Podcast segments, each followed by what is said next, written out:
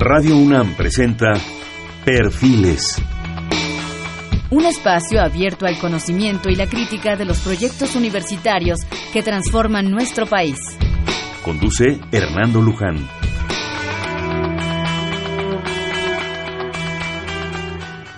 ¿Qué tal? ¿Cómo están? Buenas noches. Estamos nuevamente en Perfiles. Este es un espacio en donde conversar con las mujeres y los hombres que día a día forjan nuestra universidad. Este es un programa más de la serie de la Coordinación de Humanidades de la Universidad Nacional Autónoma de México. Y en esta ocasión tenemos el gusto de hacer el programa con el doctor Luis Alberto Vargas Guadarrama. Él es miembro importante del Instituto de Investigaciones Antropológicas. El doctor Vargas es médico cirujano por la UNAM, antropólogo físico por la Escuela Nacional de Antropología e Historia y doctor en biología especializado en antropología por la Universidad de París. Investigador del más alto nivel del Instituto de Investigaciones Antropológicas de la UNAM, del cual fue director, miembro del más alto nivel del Sistema Nacional de Investigadores, pertenece a la Academia Mexicana de Ciencias, la Academia Nacional de Medicina, nutriólogo honorario por el Colegio Mexicano de Nutriólogos y también por la Asociación Mexicana de Nutriología. Forma parte del Consejo Ciudadano del Instituto Nacional de Personas Adultas Mayores. Yo quisiera abreviar esto, si me permiten, para aprovechar el tiempo para platicar con él, que es un platicador muy ameno y muy agradable. Múltiples tesis, licenciaturas, maestrías, doctorados, en fin, clases, en fin. Yo quisiera mejor resumir, si me permiten, y con todo respeto, pero aprovechemos el tiempo para platicar con, con él. Luis, bienvenido. Me gusta tenerte nuevamente por aquí. Y déjenme comentarles que cuando nos acercamos con, con Luis a sugerirle, a invitarlo a hacer este programa, pues habíamos ya en varias ocasiones tenido alguna experiencia, una de sus especialidades ya lo oyeron, es el asunto de la nutrición. Y, y, y, es muy importante. Yo pensaba que íbamos a hablar algo así sobre la comida, en fin, lo hemos hecho en alguna ocasión. ¿Y cuál sería mi sorpresa, agradable sorpresa, que el, que el tema propuesto por él fue hablar de la nao de China. Cuando me dijo la nao de China, bueno, la mera verdad me sentí muy emocionado porque me encanta todo el asunto de la navegación y los barcos y todo esto. Pero de un aspecto de la nao de China que yo realmente, eh, bueno, yo me iba más bien por el lado marítimo y, en fin, conquistas, todo esto, que realmente me sorprendió muy gratamente y del cual yo quisiera, Luis, pues que en caliente empezáramos a platicar. El micrófono es tuyo. Bueno, mira, Creo que los mexicanos eh, hemos olvidado esta verdadera aventura maravillosa que fue el contacto 250 años con muy pocas interrupciones entre Filipinas y Nueva España. Si nos ponemos a pensar en el origen de todo esto, pues resulta que lo que estaba buscando Colón era la ruta hacia Oriente, se topa con el continente americano, la corona española, Carlos V, insiste en que ya que están descubiertos esos territorios se busque una salida hacia, Oriente. Balboa descubre que del otro lado hay un océano Pacífico que no sabía de qué tamaño era, afortunadamente. Y eh, al propio Hernán Cortés le ordenan comenzar a buscar la ruta a Oriente. Eh, entonces con, con el virrey Mendoza. Eh, esto tarda, no es sino hasta la época de Luis de Velasco que comienza realmente eh, las, las, uh, los viajes de ida y vuelta, pero hubo dos viajes previos que se frustraron. Pudieron llegar muy bien, pero no pudieron regresar. Entonces es un personaje de estos que debíamos tener una estatua de él en el Zócalo, eh, Fray Andrés de Urdaneta, Urdaneta, el que logra a través de, de, de, su inteligencia, de haber entendido. Fraile, por cierto. Fraile, sí, fraile Agustino. Después de haber entendido la dinámica de los vientos y de las corrientes, por favor, recuerden ustedes, estamos hablando de un planeta que en ese momento por primera vez se toma conciencia plena de que es una esfera, que no es algo plano, que, que, que, que es algo que se puede ver de otra manera. Urdaneta se da cuenta que si de Filipinas se va hacia el norte, seguramente hay una corriente que lo regrese hacia el continente americano, la encuentra, encuentra los vientos propicios y logra lo que se llamó el tornaviaje. Entonces, a partir de o sea, ahí. ida y vuelta. Ida y vuelta. Entonces, a partir de ahí se inicia un comercio muy amplio. Y lo que me ha interesado a mí es ver cuáles son los efectos de este comercio y de este intercambio. Y claro, ahí tenemos un mundo maravilloso. Es decir, en primer lugar, lo que vemos hoy lo más directo para todos nosotros es el tema que me llevó a esto, los alimentos. Si, por ejemplo, pongan ustedes a pensar, estamos en temporada de mangos. ¿Y cuáles son los mangos más sabrosos? Los que llamamos mangos de Manila. Pues ¿dónde está Manila? Pues en Filipinas, ¿no? Entonces, estos mangos son traídos de Filipinas, eh, llegan muy temprano, llegan a fines del, siglo XVI. A inicio del siglo XVII tenemos algunos datos de cuándo se comienzan a cultivar en, Veracruz y se vuelven parte de la dieta mexicana habitual.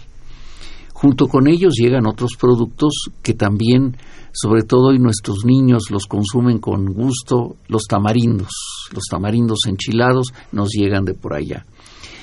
Eh, otro producto que tiene una historia muy curiosa es el arroz, porque llega dos veces, es decir, llega con los españoles vía lo que habían dejado los árabes en, España, y pero llega también por, por Filipinas con técnicas culinarias ligeramente diferentes. Y diferentes arroces, y diferentes arroz, ¿no? Llega un producto que he estudiado mucho una notable investigadora eh, mexicana que radica en Colima, Paulina Machuca, que se ha dedicado a estudiar el coco. Es decir, eh, no sabemos a ciencia cierta si había cocoteros en, en, América. Parece ser que en el Caribe había cocoteros, pero el hecho es que los filipinos que llegan con la nao traen cocos como parte del bastimento de, de las naos. Los comienzan a sembrar se vuelven expertos en el cultivo de los cocos y logran utilizarlos integralmente. Es decir, el coco se utiliza para muchas cosas, pero lo que persiste en Colima es una bebida que es originaria de, de las Filipinas y las islas aledañas, eh, que es la tuba. Deliciosa. Que es una delicia. Refrescante. Y que la venden por las calles. Sí, en los puestecitos te la venden. Y uno no sabe qué está bebiendo, está bebiendo una bebida filipina.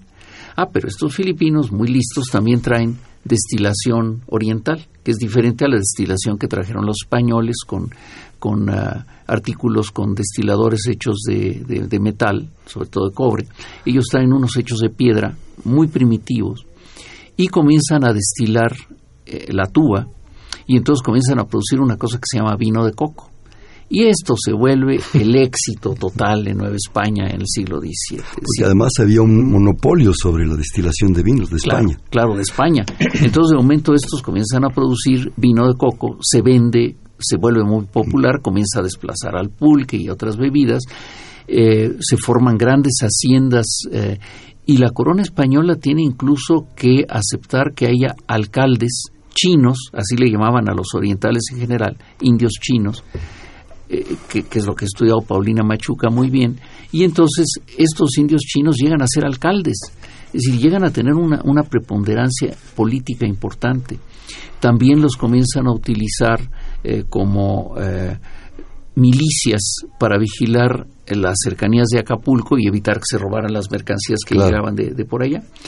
Entonces, eh, la parte de alimentos es muy importante, alimentos y bebidas, porque lo que Paulina Machuca ha estudiado es una cosa que es apasionante, es decir, cuando la corona finalmente se da cuenta de la competencia tan terrible que hay del, del vino de coco, lo prohíbe.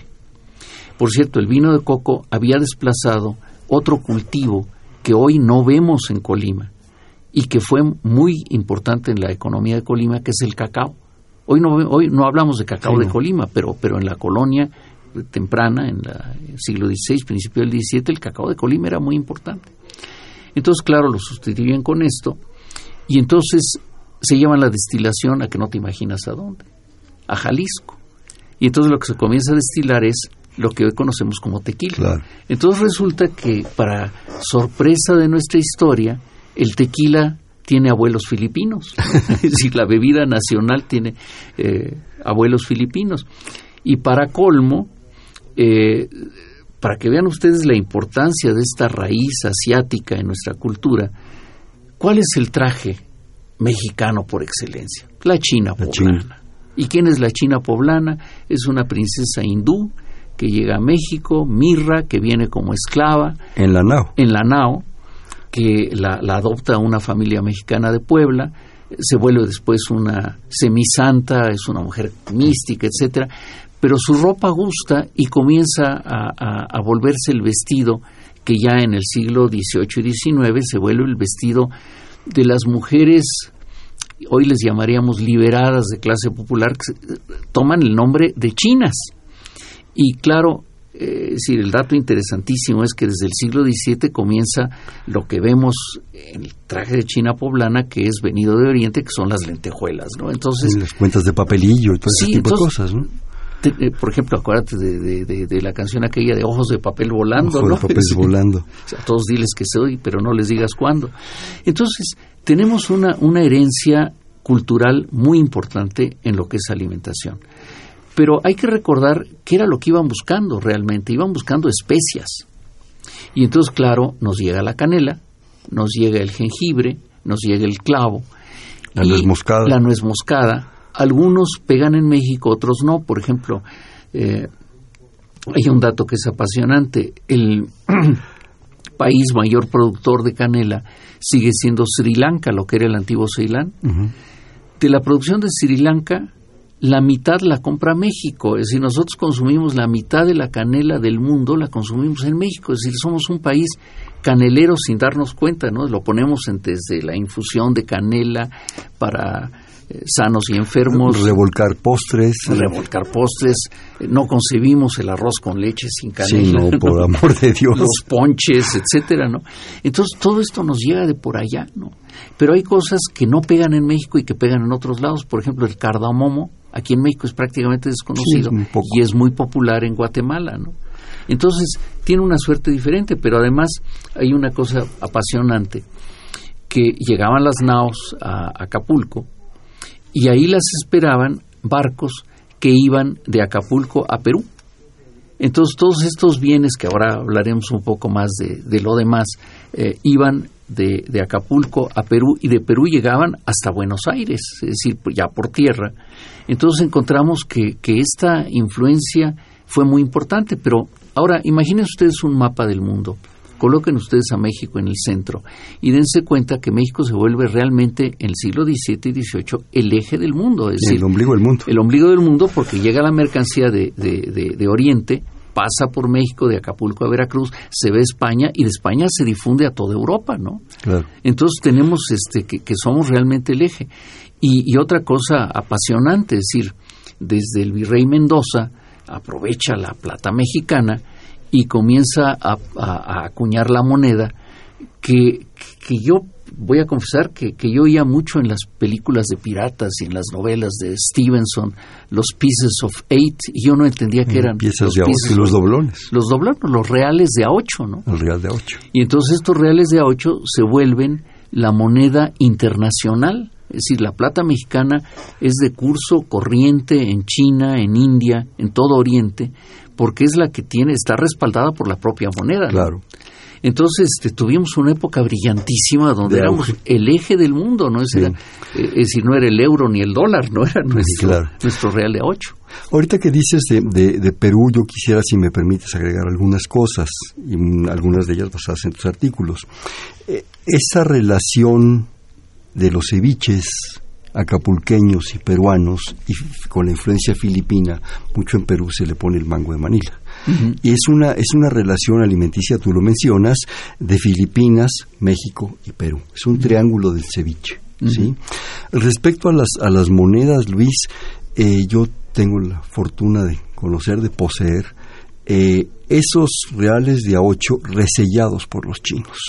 Con esos reales los chinos eh, exigieron que se pagara el, el, rescate de los extranjeros de la guerra del opio. Aquellos famosos 55 días de Pekín, si no se pagaba con eso, y luego a su vez ellos lo resellaron y los usaban como su moneda. Eso habla de la fuerza de nuestra plata. Pero piensen además del tiempo que esto duró. Sí, Porque esto comienza en el 16, siglos. siglos. siglos.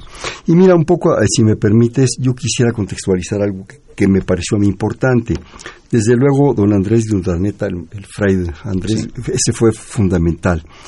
Pero yo me puse a escarbar a partir de la información que me, que me hiciste llegar.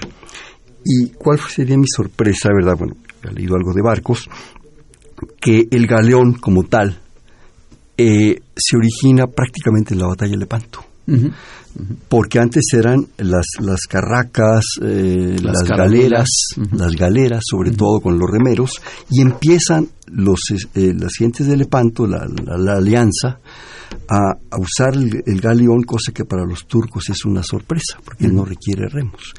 pero requiere varias modificaciones de las galeras que era lo más utilizado. Los palos de mesana, el que va adelante como pico, y, eh, perdón, el que va adelante es el bauprés y el, trasero es el mesana con el perico de mesana, los cambian y de vela cuadrada pasa a vela latina, lo cual le da una gran movilidad. Y el, y el galeón, que es lo que de alguna manera favorece también, es más grande, más pesado, artillado, lo cual lo convierte en un barco militar y comercial, aparte de que llevaban barcos que los iban escoltando. Y entonces, en la batalla de Lepanto mueve todo, ¿sí? Y esto nos permite tener barcos de este estilo.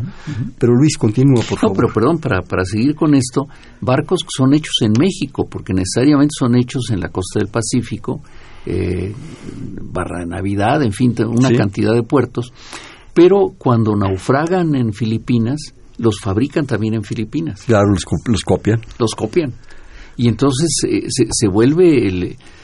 ¿Qué diría yo? Pues el equivalente de los contenedores actuales, ¿no? Es decir, porque son capaces de traer una gran cantidad de mercancía con una gran cantidad de personas.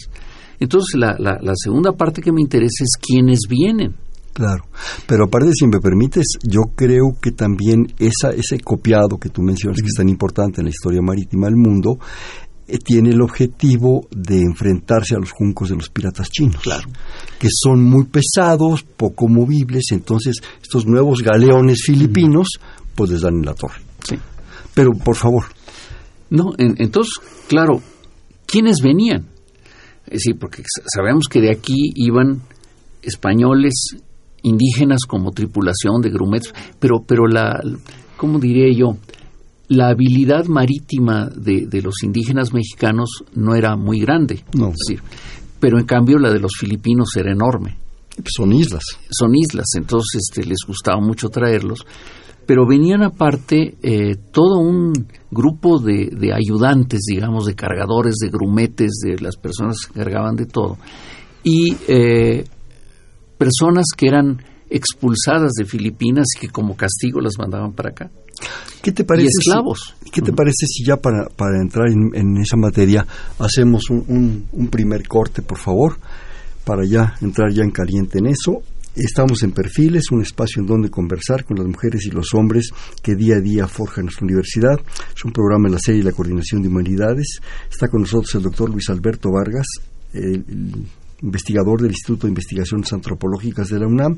Estamos en el 55 36 89 89 hablando de la NAO de China. Le repito, en el 55 36 89 89.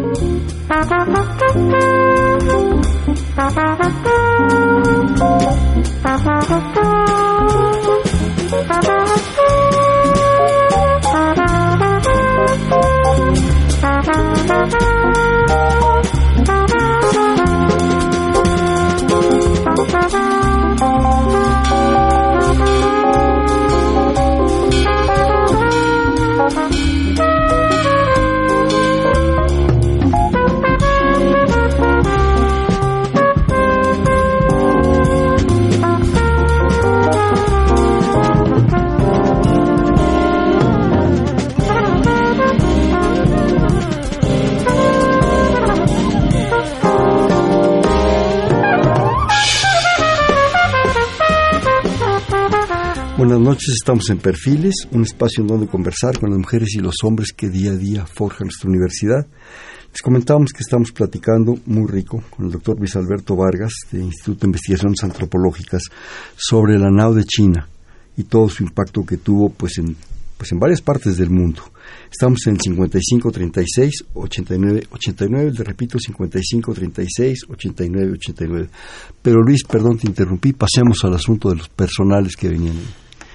Entonces resulta que esta es una migración muy especial, porque es una migración mayoritariamente masculina. Es decir, eh, las mujeres no eran bienvenidas en, en, las naos. No eran bienvenidas por varias razones. Primero, porque la corona española al principio lo que tiene interés es en que los, los que llegan a, a Nueva España se regresen.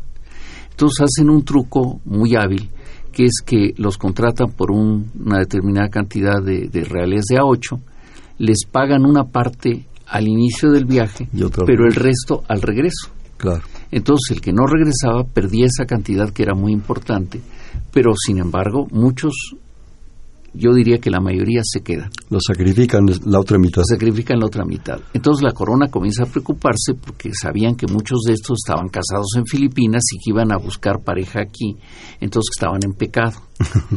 Entonces viene toda una serie de situaciones este, curiosas, de estiras y aflojas, etcétera. Pero eh, el dato de esta mañana es apasionante porque este me hizo favor de dármelo una colega del instituto Blanca Zoila González Sobrino. Blanca Zoila está estudiando la composición genética de la población mexicana junto con muchos otros genetistas que están haciendo eso.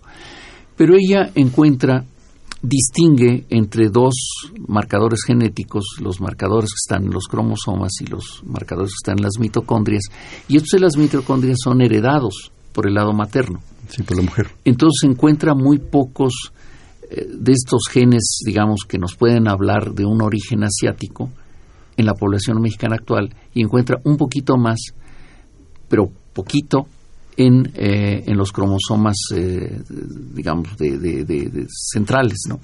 Entonces, ella lo que afirma es que realmente la contribución femenina a este complejo genético que formó la población mexicana es muy escasa pero que sí puede detectar que el componente asiático está presente en la población actual. Entonces, por eso es que, eh, por eso y por otras razones, es que eh, uno de los trabajos que estoy terminando habla de que debemos tener en cuenta que somos, tenemos cuatro raíces. Ya desde tiempos muy antiguos hablamos de que somos indígenas y europeos, eh, una colega muy destacada y muy querida, Luis María Mantrines Montiel, eh, basada en los trabajos propios y los de Aguirre Beltrán, habló de la raíz africana que no reconocíamos, que ahora reconocemos, y ahora hay que buscar que reconozcamos nuestra raíz. Eh, China, asiática. Bueno, asiática.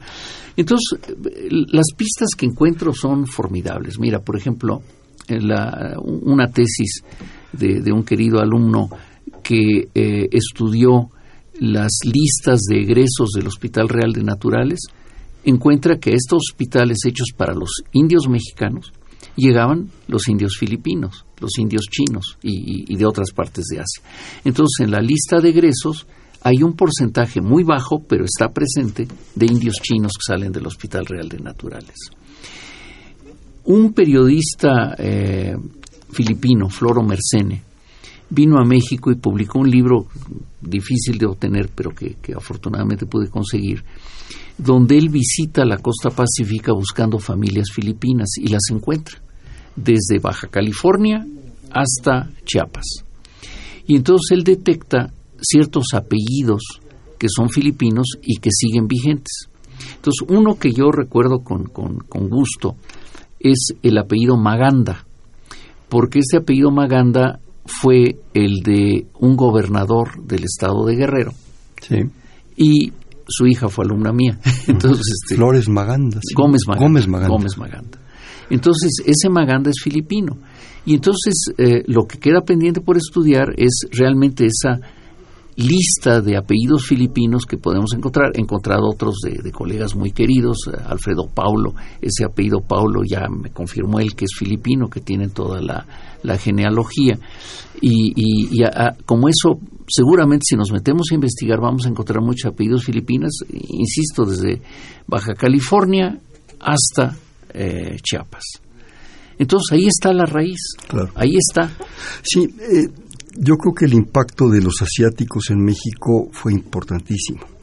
Comentas tú en tus artículos la creación del, fuerte San Diego, de San, Diego, por los inmigrantes. Ellos fueron los que construyeron básicamente y los que los usaban como eh, ejército o tropa de, de, escolta cuando iban de Acapulco a México en las mercancías. Total, bueno, eran gente que se renovaba continuamente, ¿no?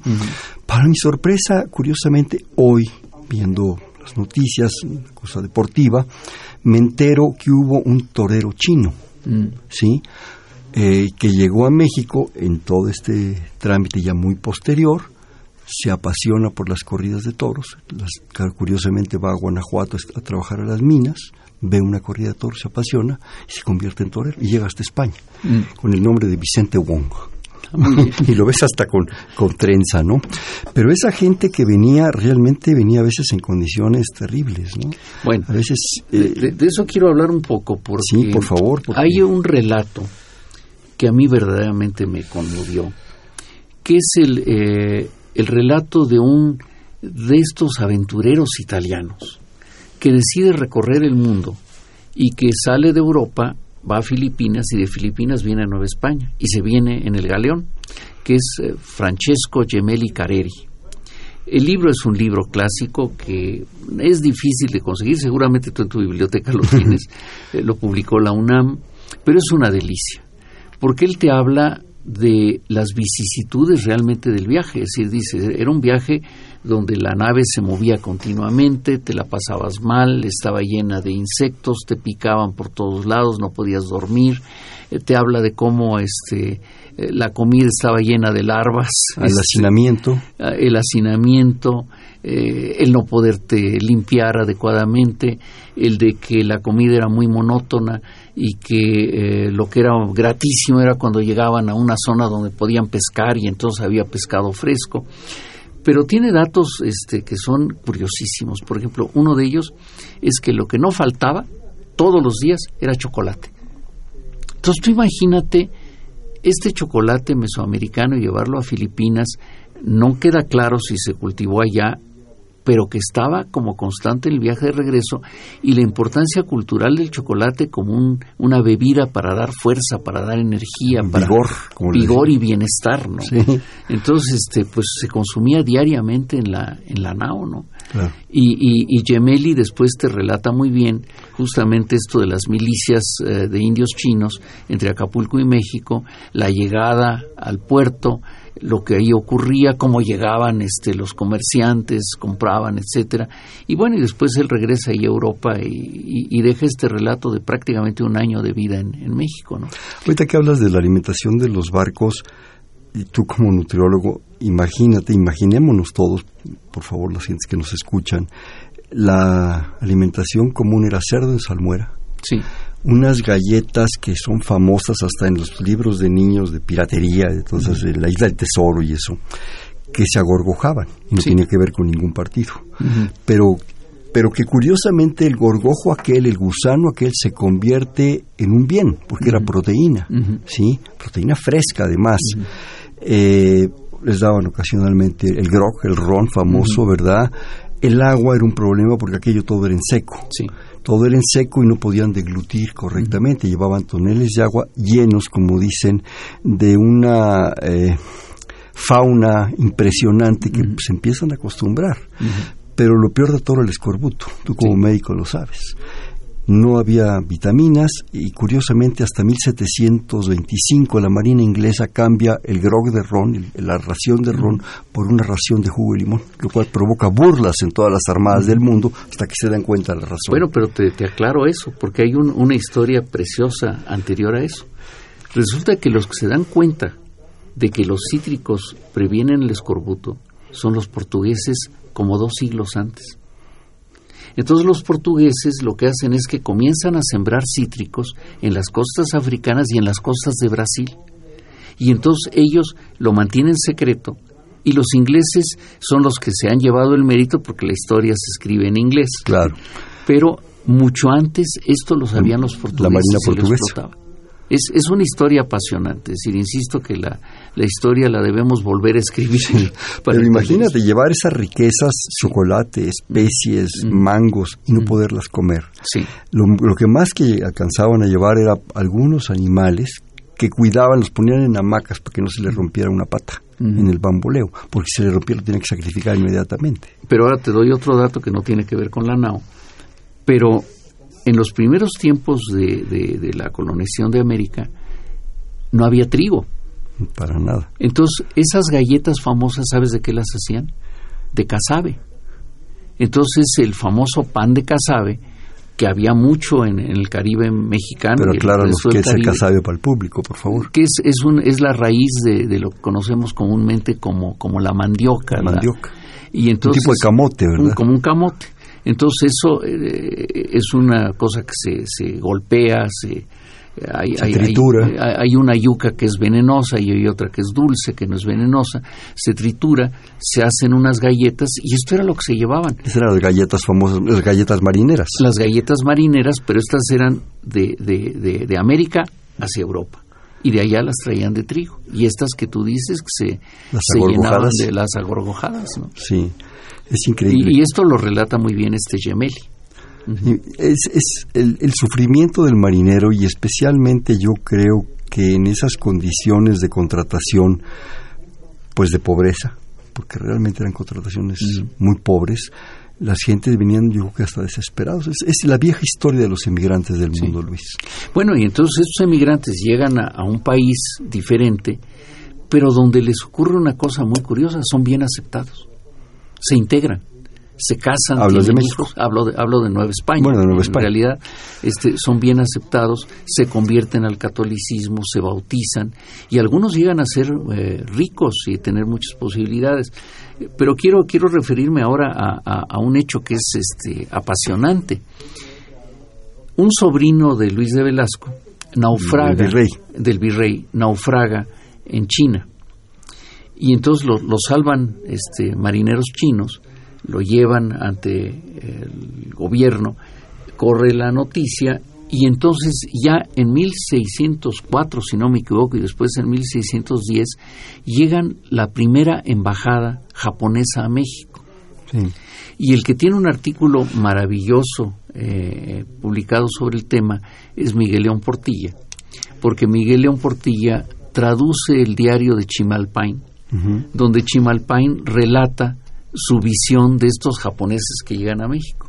Y entonces ocurren cosas que hoy nos parecerían triviales, pero que en ese momento eran terribles, ¿no? Pues los chinos, los japoneses venían samuráis con sus espadas. Y la corona española no permitía a cualquiera tener espada, ¿no? Entonces tienen que darles un permiso especial para que tengan espadas. Algunos de ellos se van a Guadalajara, ya hacen fortuna en Guadalajara. Entonces hay toda una serie de, de artículos y de historias buscando quiénes eran. Y bueno, y hay una cantidad de información preciosa sobre estos japoneses en México y en Guadalajara, que después realmente es una migración, como diría yo, muy limitada, pero que después, bueno, ya en épocas posteriores se vuelve muy intensa y muy valiosa para nuestro país. Comentas en tus artículos algo que me pareció muy interesante, que, que la NAO se surtía de una propuesta tripartita. A través de la India, Persia, Arabia venía una, una zona, digamos, de comercio, la otra obviamente de, China y, desde luego, Filipinas y de Japón. O sea, eran tres flujos de comercio de productos de una diversidad, de una riqueza y de un arte impresionante que llegaban a la, a la nao para que esta, esta viajara. Y viajaba, que según estaba autorizado, dos veces por año, ¿verdad? Ahora mira, ahí lo que, lo que es precioso es darse cuenta de que las cosas cambian pero siguen iguales, como dicen los franceses. Hay un texto del virrey eh, peruano que dice que qué bueno que llegan las telas de China, porque con las telas de China se pueden vestir las mujeres pobres. Es decir, entonces había telas chinas baratas, corrientes, y había las sedas chinas, que eran las sedas que llegaban para la iglesia, para las señoras elegantes, para, la esposa del virrey. Para la esposa del virrey. Entonces, esto que estamos viendo hoy, exactamente igual, ¿no? Es decir, vamos y compramos este mercaderías chinas en los tianguis muy baratas, de corta duración, corrientes, pero al mismo tiempo, cuando vemos este, nuestra ropa elegante, fina, de marca, etcétera, y le buscamos, dice Made in China. Bueno, das una referencia preciosa de que el costo de una tela eh, fina era de 200 pesos y las otras eran de 25 pesos, de aquella época, de que eran pesos pesos de plata, no pesos de adeveras, ¿no? Pero, pero comentabas también que con esas especies, con esos mangos, con esos tamarindos y con lo que iba de aquí para allá, el chocolate y otro tipo de cosas, también venían objetos preciosos. Comentábamos antes de entrar de un mutuo amigo muy querido que se dedicaba a coleccionar la famosa porcelana esta azul y blanco que da origen a la tradicional de Puebla. Ojalá y nos escuchara Eugenio Noriega. sería, le mandaríamos un, afectuoso abrazo. Recordemos que la talavera poblana tiene la clásica de colorcitos que viene de la talavera de Reina de España, sí, pero hay una muy clásica, muy típica también, azul y blanco, que es la que viene en ese momento también mucho de Asia. Platícanos de esos, de esos productos, Luis, por favor. Bueno, pues resulta que esto es otra vez lo que vemos hoy. Es decir, los chinos se dan cuenta de qué es lo que gusta y lo comienzan a fabricar. Abusados, ¿no? Abusados, al, al, gusto de Nueva España y de España. Es decir, por ejemplo, comentábamos eh, hace poco contigo de la cantidad de objetos que para México y para Europa era una novedad hechos de marfil. Entonces, por ejemplo, eh, alguno de los trabajos lo ilustro con una Virgen de Guadalupe de marfil, hecha en Filipinas. Pero ¿qué, qué es lo que te hace ver que es filipina? La forma de los ojos. Si tienen ojos orientales, eh, en estas figuras los cristos están por todos lados. Y entonces eh, lo que es muy curioso es este toma y daca, ¿no? Es decir, nosotros recibimos los Cristos, las vírgenes, las sagradas familias hechas de, de, marfil. ¿Y qué mandamos? Mandamos nuestros Cristos de caña, que los Cristos de caña tienen una ventaja enorme, no pesan. Entonces, para las procesiones es maravilloso llevar un Cristo de caña porque no pesan. Entonces, tenemos un comercio de ida y vuelta. León Portilla también eh, publicó un artículo bellísimo eh, que tuvo eco en un eh, lingüista eh, filipino, donde analizan la cantidad de palabras nahuas que hay en Filipinas. Muchos de los alimentos que llegaron de aquí para allá reciben el nombre náhuatl. Entonces, por ejemplo, jícama, el nombre, no me acuerdo, en tagalo se parece mucho al de, al de nuestra jícama, y chile y chocolate. Mencionas también el achote. el achote, desde luego, que, el, achote, por favor, que es una cosa que hoy lo vemos como el ingrediente de la cochinita pibil, tiene una importancia tremenda. Para, la, cocina yucateca. Para la cocina yucateca, pero no solo para eso, por favor, es con lo que se pinta el cuerpo. Claro. Es decir, es, es lo que hace que, que, todavía los indígenas centroamericanos y sudamericanos se pinten el cuerpo y, lo usábamos aquí también en ese sentido. Claro. ¿Me permites hacer un, corte de estación, por favor? Estamos en Perfiles, un espacio en donde conversar con las mujeres y los hombres que día a día forjan nuestra universidad. Es un programa más de la coordinación de humanidades. Estamos platicando muy, muy rico, creo yo, en todos sentidos, hasta especies y chocolate, con el doctor Luis Alberto Vargas Guadarrama, eh, miembro investigador del Instituto de Investigaciones Antropológicas de la UNAM. Estamos en el 5536-8989. Le repito, 5536-8989.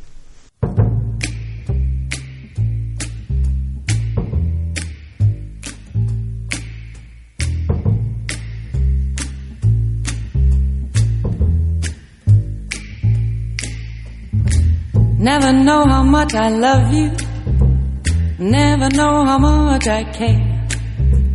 When you put your arms around me, I get a fever that's so hard to bear. You give me fever. When you kiss me, fever when you hold me tight. Fever in the morning, a fever all through the night. Sun lights up the daytime,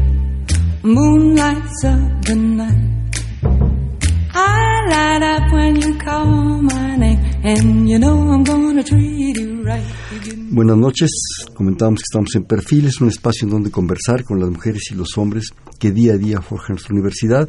Comentamos que estamos hablando de la nave de China con el doctor Luis Alberto Vargas, del Instituto de Investigaciones Antropológicas de la UNAM y de la Coordinación de Humanidades, en el 5536-8989.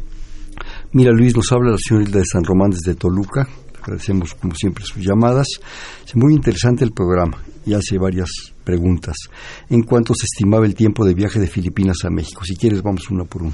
Sí, eh, esto llevaba más o menos tres meses. El viaje de ida era más rápido, pero el de regreso era como tres meses. Tres meses, por el asunto de las corrientes que, nos, explicabas. Eh, según entendí, eh, de, digamos, México, Filipinas era más hacia el sur. Sí. y de Filipinas tenían a que México irse hacia el norte para eh, aprovechar las corrientes. para aprovechar las corrientes, sí. Eh, según creo y entendí, Y llegaban a California, hasta California iba a decir. norte. norte y eh, que en aquella época, época, según yo entiendo, el lugar, la bahía importante de California no era San Francisco, No. era Monterrey. Monterrey. San Francisco no existía, recordemos que San Francisco se desarrolla en 1849 con la fiebre del oro, bueno, unos años 1840 digamos. Otra pregunta de la, de la señora San Román.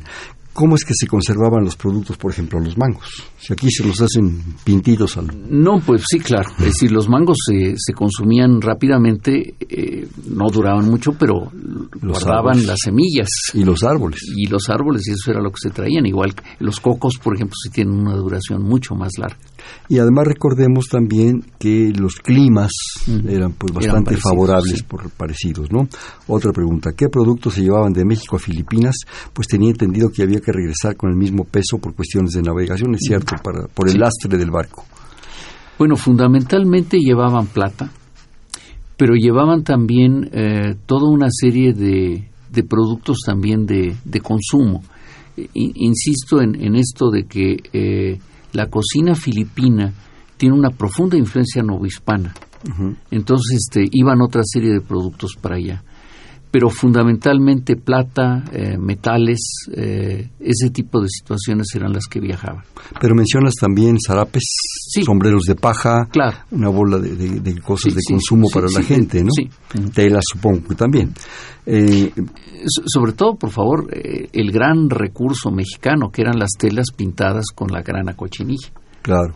Con el rojo intenso que se logra, el carmín. Claro, y el púrpura del, del, del caracol, ¿verdad? Eh, Y, y- y- y nosotros teníamos también el, este, el azul profundo eh, por plantas Sí, mexicanas. bueno, nomás como anécdota, cuando los, los barcos, los, eh, el transporte, eh, llevaba maderas preciosas y plata y oro a Europa, vía Veracruz, Yucatán, toda esa zona, no lo regresaban con tejas. Sí. Por eso, por eso el sureste, toda esa zona está llena de unas tejas españolas preciosas que desgraciadamente se han ido acabando, ¿no? Bueno, eh, comenta la señora San Román, nos recomienda no dejar de visitar el fuerte de San Diego, lugar al que llegaban los barcos de Claro. China. Y donde hay una exposición actualmente. Sí, y, y pensar lo que comentábamos, que eso fue en buena medida construido por, por esos chinos y filipinos que llegaron. Permíteme a- hacer otra Claro. invitación. Estén pendientes en noviembre eh, el Conservatorio de la, de la Gastronomía Mexicana eh, va a ser una gran eh, exposición y, y conferencias en la en lo que es el Centro de las Artes ahí en, en- en- en el sur de la ciudad, donde vamos a invitar a, colegas a, a colegas de Filipinas para hablar de estas cosas de alimentación. Y espero que haya una muestrita, ¿no? Sí, esperemos que sí. Un mínimo. bueno, este comenta la señora San Román, el año pasado eh, pudo conseguir cacao de Colima en una feria de productos orgánicos. Eh, eso es nomás un comentario. Luego otro. Respecto a los productos que llegaban a México, se comercializaban hasta Argentina. Recuerda una tienda en Buenos Aires llamada El Gato Negro, en donde podían conseguirse muchísimos productos filipinos. Eso va a ser actualmente, donde Sí, pero en el pasado también. Es decir, hay, hay, hay un investigador argentino que se ha metido realmente a las casas, a los museos, a buscar los mantones de Manila, a buscar la cerámica y todo esto.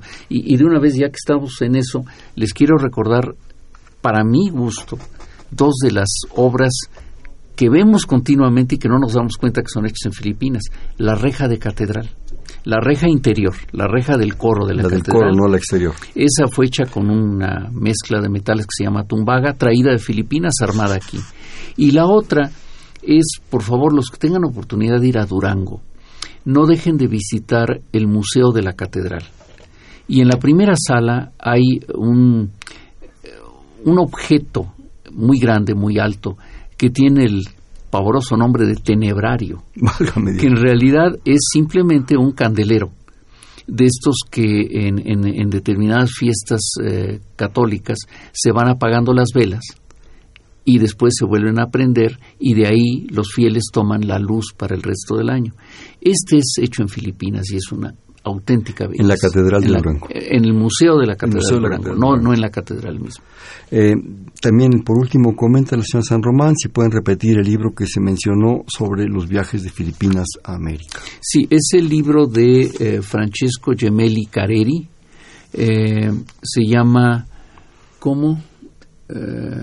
Algo así como Viaja alrededor del mundo. No recuerdo el título exacto no es fácil de conseguir, hay que meterse a las librerías de libros viejos y ahí se puede conseguir, pero tiene una edición de la UNAM que por cierto yo no he podido conseguir.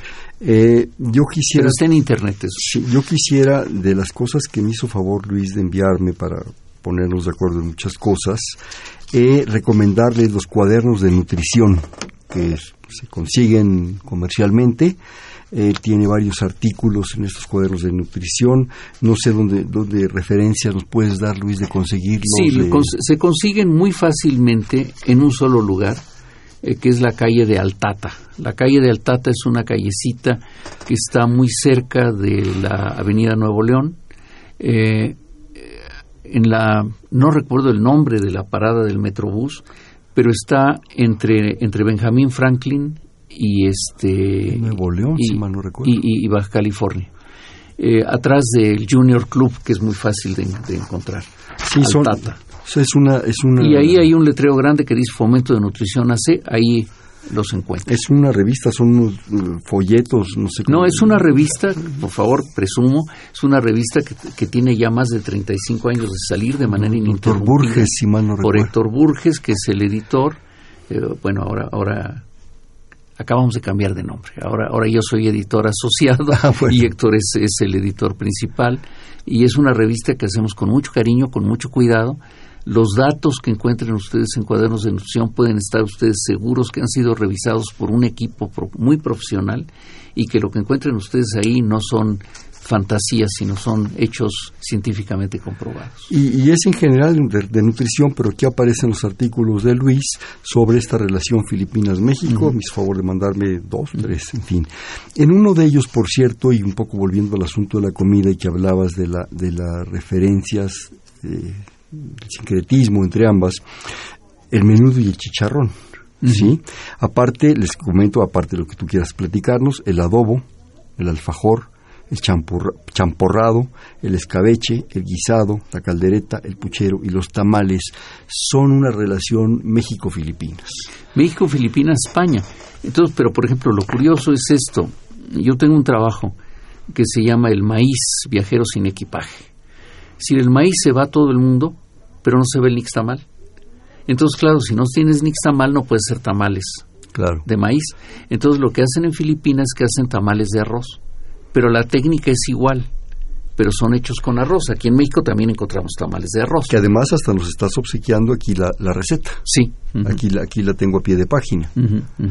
Sí, y toda esta serie de, propuestas de los adobos y los pucheros, y eso, mucho del puchero viene desde España, supongo. España, sí. Llega a México y se rebota a Filipinas, ¿no? De los otros objetos, Luis, de la relación de las gentes, en los escasos, desgraciadamente, minutos que nos quedan, ¿qué quisieras agregar? Yo no quiero que se te quede, bueno, se te quede lo mínimo en el Bueno, pues miren, este, creo que algo que es fundamental en nuestra historia son los mantones de Manila. Claro. Los mantones de Manila que llegan a México, a Sudamérica, se arraigan profundamente, es decir, de las familias viejas latinoamericanas, seguramente alguien tiene un mantón de Manila. Hoy se ponen encima de los pianos, este, pero, por ejemplo, recuerden ustedes este, la zarzuela, ¿dónde vas con mantón de Manila? ¿no? Es decir, se vuelve una prenda eh, tremendamente popular. Pero una de las incógnitas que han trabajado muchas de estas, y, lo digo en femenino porque son fundamentalmente mujeres, que han trabajado mucho es la historia del rebozo. Cómo este rebozo, que tiene claramente orígenes prehispánicos, se enriquece con las telas que llegan de Oriente.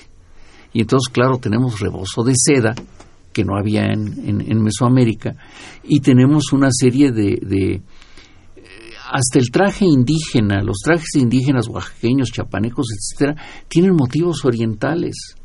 Es decir, estas grandes eh, imágenes de aves en muchos de los trajes eh, que llamamos indígenas son de inspiración oriental, ¿no? Entonces es un sincretismo maravilloso lo que tenemos. eh, de objetos, desde luego, pues, tú ya mencionaste la cerámica, la cerámica que voy a hacer un comercial. Por favor, vean la cerámica de Sanborns. es decir, es, inspirada. La, vajilla de todos los días. La vajilla de todos los días es inspirada en las cosas orientales. Y claro, esto llega por dos vías a, Europa y pues los ingleses se dedican y los franceses a fabricar cerámica estilo chino, pero que ya teníamos aquí, como tú dijiste hace rato, en Puebla tiene su, su expresión impresionante. ¿no? Sí, es, es la, la, cerámica muy tradicional y muy fina de Inglaterra y de Holanda. Mm. El blue, no recuerdo Delft. el blue Delft, mm. es, es, de origen, supongo, asiático, ¿no? Bueno, y por ejemplo hay otra cosa que, que, que que menciono ya con los pocos minutos que no quedan, eh, cosas técnicas. Es decir, por ejemplo, en México estamos acostumbrados a, usar la palabra palapa. Estamos usando una palabra del tagalo y una técnica de construcción filipina. Bueno, y otra cosa que mencionas en tus artículos, eh, las guayaberas. Las guayaberas. La filipina, que si ustedes han asistido desde luego a algún, algún restaurante, y esa chaquetilla medio corta que traen los meseros, en general blanca, ¿sí? La famosa filipina. Filipina. ¿Sí? Que yo creo que es una... Que la usaron los médicos también. ¿Ah, sí? Sí, claro. Era el, pero era más larga, ¿no? Era un poquito más larga, pero era, era el uniforme del estudiante de medicina, la filipina más que más que el, que la bata, la, que la bata, la bata es más más moderna. Luis, nos quedan escasos tres cuatro minutos. Yo quisiera que nos enriquecieras más, con, sobre todo con cosas de del sincretismo que tú hablas. Sí, eh, miren, eh, estudiar esto de, de la NAO es interminable. Una de las cosas que muestra es lo corruptos que hemos sido los mexicanos desde siempre. es decir, la cantidad de mordidas que se pagaban para que pasaran los bienes es impresionante. Las triquiñuelas que utilizaban. Se ha documentado muy bien, por ejemplo, la importación de canela. La canela era muy importante, como ya dije. Bueno, si esta canela se mojaba en la nao, perdía todo el sabor, perdía todo el olor. y el olor. Entonces, claro, el que llegaba con la canela echada a perder, la quería vender. ¿Saben qué hacía? Le echaba alcohol entonces, claro, con el alcohol recuperaba el aroma, pero unas horas, pero si ya la había vendido, aquel salía corriendo, pero ya con su dinero. Y después venían en, en, los archivos del Archivo General de la Nación, se han encontrado los documentos donde hay los pleitos tremendos sobre esto, ¿no? Otra cosa que se nos olvida es que eh, llegaron muchos chinos y que estos chinos, en la primera mitad del siglo XVII, se entabla un pleito porque los barberos españoles no quieren la competencia desleal de los barberos, chinos.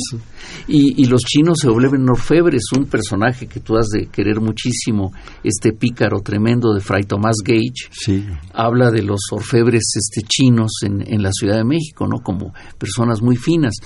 El, el, el mercado que estaba en lo que hoy conocemos como el Zócalo, tiene un nombre filipino, era el Parián. El Parián.